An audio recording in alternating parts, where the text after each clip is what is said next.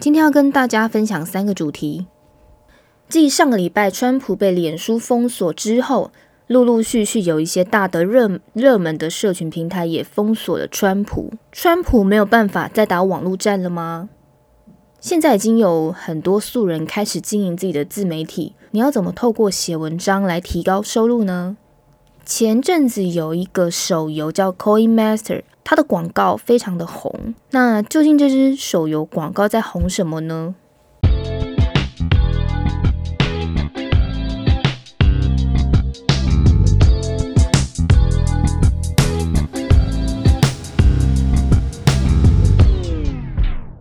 ？Hello，大家好，我是梁路 Annie。从这集开始，我有了一个片头，感谢 DJ 陈静点帮我做了一个轻松的片头。最近国际最热门的事情，应该就是川普了吧？毕竟川普花了千万的美元在做社群，结果却被社群集体的封锁。过去川普他不走传统电视的宣传，而是透过社群的力量建立自己的影响力，在各个热门的平台。铺天盖地的触及网友。那川普他之前为了二零二零的总统大选呢，已经砸了超过三点五亿的美元。根据一篇媒体的报道，里面有提到他一个 Google 平台的数据，川普他在社群广告的投放上呢，总共花费了估计有一千两百万美元左右，根本就可以说是 Google 的大客户呢。有使用过社群操作的行销人员，可能曾经碰过在上传或曝光内容的时候，即使你没有违规，可是你就遭到了检举或是禁止的一些消息，或者是你会收到一个很正式的被封锁的原因等。那现在其实也不用太沮丧，因为连川普都有可能被禁止了，而且他可能要不到一个明确的公开原因。其实，社群集体做出这个决定是不是合适，真的很难用一句话来说完。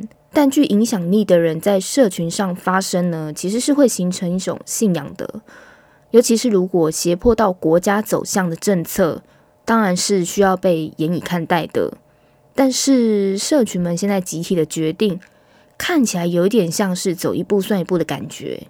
毕竟政治广告的规范现在也没有一个标准，而且也没有透明化。换句话说，真正的社会影响力决策者，可能就是这些社群品牌了。现在我们都知道，光是酸民的言论，就很有可能去杀死另一个人，带各种风向啊，影响人们的生活等。所以，社群在决策的重要考量，可以说是一把双面刃。等于说，这个社群决策者。他们如果想要的话，随时都有可能让一个人的影响力消失在社群上。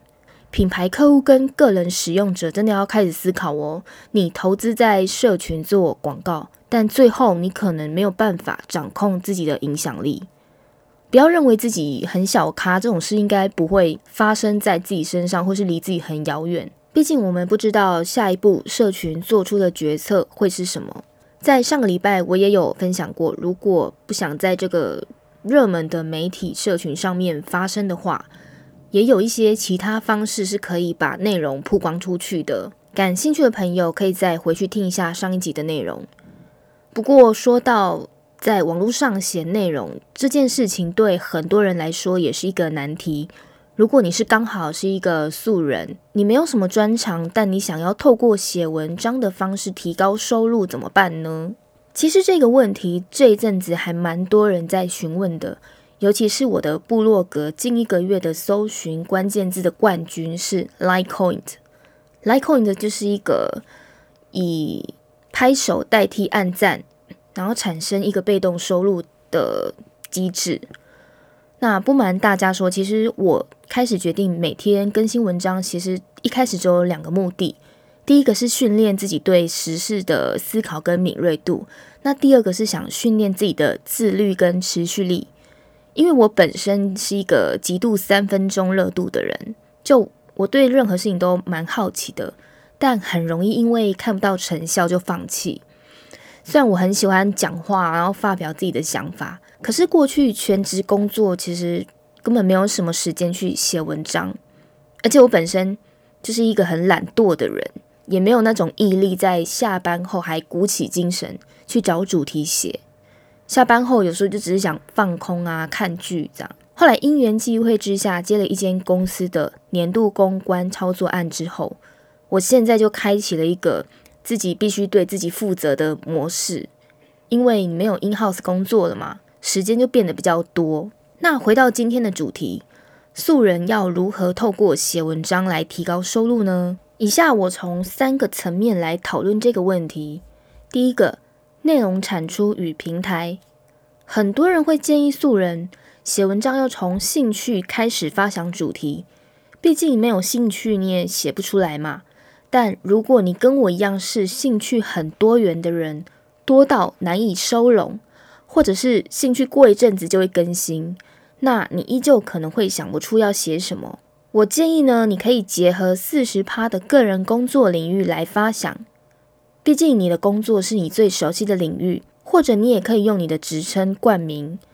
嗯，你可能有点讨厌他，但他培养了你的部分的专长。像我前一份工作呢，就培养了我的细心程度。我是一个会把一看成二的人，真的不是开玩笑，真的就是这么的粗心。那后来，因为在工作上有来自客户的压力跟内部的压力，我慢慢的就养成了尽量把内容看很多次的习惯。那这个在我写作的经验里就帮到许多忙。像我在找资料的时候，我会反复的去确认内容，并从确认的资料里面去想到更多不同的内容，同时也培养我的思考力。现在有很多人都不喜欢思考哦。所以，愿意花脑袋思考的人都有机会超越别人。如果你的工作是礼仪师，你也许可以写一些工作的心情或看法。呃，在工作的过程中，你一定跟同事聊了一些什么有趣的内容。只是这个图说建议就不要放的太惊悚。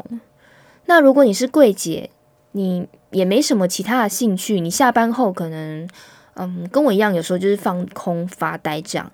你也可以写一个柜姐发呆日记，然后如果你喜欢追剧的话，你或许也可以写柜姐边看剧边涂指甲油的绝招。应该有很多女生会边看剧边涂指甲油嘛？这个内容照样很有趣。把你在工作里面培养的特质找出来，再把这个内容运用到文章里面作为素材使用。至于发文的平台呢？基本上只要可以发声的平台都可以，但我自己最建议的还是自己建立一个平台。像我现在就是用 WordPress，那你可以将文章外连到其他平台，像是方格子、Matters 跟 Medium，甚至是匹克邦、Blogger 等，但终究还是是自己的空间比较有弹性跟可以掌控。第二个是被动收入，这里强调的是被动哦。所以，先不要把这笔钱纳入你的长期的人生存钱规划里面，因为它还具有变动性，而且没有达到提领的金额，你可能照样是领不出来的。像我算是很早期就开始装 Litecoin 的人，当时创办人初次来台举办小聚会的时候，我就非常好奇的报名参加了。那当下觉得这个 Litecoin 的机制应该是被推广的。所以我立刻就在我的部落格安装了拍手按钮，然后写文章，很期待被按赞。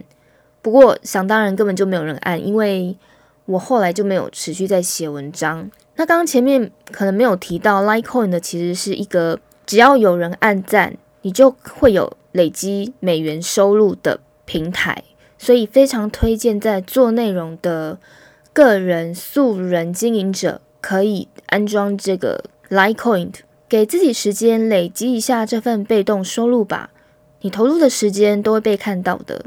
至少先为自己写个二十篇，之后我也会再跟大家分享，总结一下我的收入状况。那截至目前为止，我发表了大概二十几篇，在被动收入上面已经突破了一千五百块钱。它虽然金额没有很多，但对我来说也算是一份礼物。虽然被动收入暂时没有办法支撑你的人生的收入，但我相信它有一天，当你内容越累积越多的时候，突破一个交叉点，你就会开始有所收获。第三个是心理态度。为什么要说心理态度呢？写文章有时候就是一种考验，尤其是选择每天更新文章的我，在朋友聚餐喝酒的场合啊，或者是聚嗯度假的时候，必须要腾出点时间写文章。有时候整天行程满档，回到家里也会爬起来写。但是我真的还蛮开心的，因为是在为我自己写文章，上面没有老板硬要把文章改成他的主观意见，那也没有什么是真的不能写的。最重要是要顺应自己的节奏。但如果我真的忙到不可开交，有时候我会小小的偷懒。你太硬逼自己写，反而会有点适得其反。今天如果小偷懒，那明天就花多一点时间来补内容，分享更深入或更有趣的文章。没有任何事情比你自己开心的心态更重要了。所以，如果你的按赞数很少，拍手数也很少，真的不用太难过，也不用太挫折，因为你为你自己留下的文章记录是宝贵的。留在网络上的文章，大部分都会一直存在。请不要小看网络上的长尾效应。每次写文章的时候，记得把 hashtag 写好，会有助于你在文章跟 SEO 上的发酵。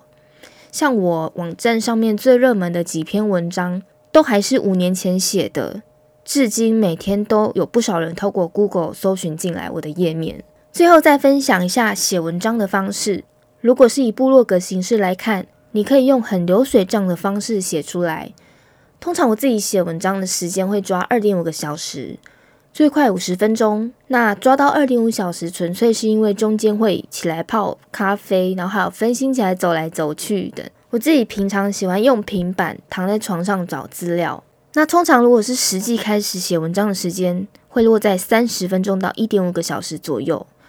这个时间对某些人来说应该不算太快，但如果你想开始写的话，你抓出一个属于自己的写作的节奏，否则可能会很容易被一些奇怪的事打断。你可能才去收一个快递，就会沉浸在那个自己开箱的乐趣，然后帮包裹拍照啊，然后试用等，或者你带一本书去厕所看，你最后就是看的欲罢不能，整个就是分心了。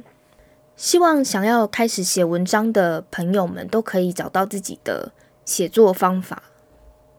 不知道最近大家有没有 get 到网络的一个迷音梗？哇哦，是珍妮佛罗培兹诶！最近珍妮佛罗培兹代言的 Coin Master 手游广告真的是红翻天，很多人被广告里面的中文配音突兀感吸引，不知不觉就看了好几次。而且有很多人现在应该都把游戏的名称、代言人跟台词都背起来了吧？我猜游戏商一开始应该没有想到这支影片可以这么的爆红。顶多觉得很幽默而已。去年我看到这个广告的时候，当下其实我没有很仔细看就按掉了。应该也有人像我一样，是看到报道或是网友的评论，才再回去重看这个迷音广告，发现哇，真的好像还蛮有意思的。越看越觉得很有趣。今天来分享这个手游广告爆红的几个关键。第一，它善用了巨星代言的影响力。先想象一下，你印象中有找明星代言的手游广告，大概都长怎样呢？对，应该就是穿的很帅气，然后或者穿盔甲，穿的很漂亮，站在那边，那他可能手握着很帅气的剑，造型很酷的。像甄子丹跟李连杰这种大咖都有为手游代言过哦。只是我现在想一想。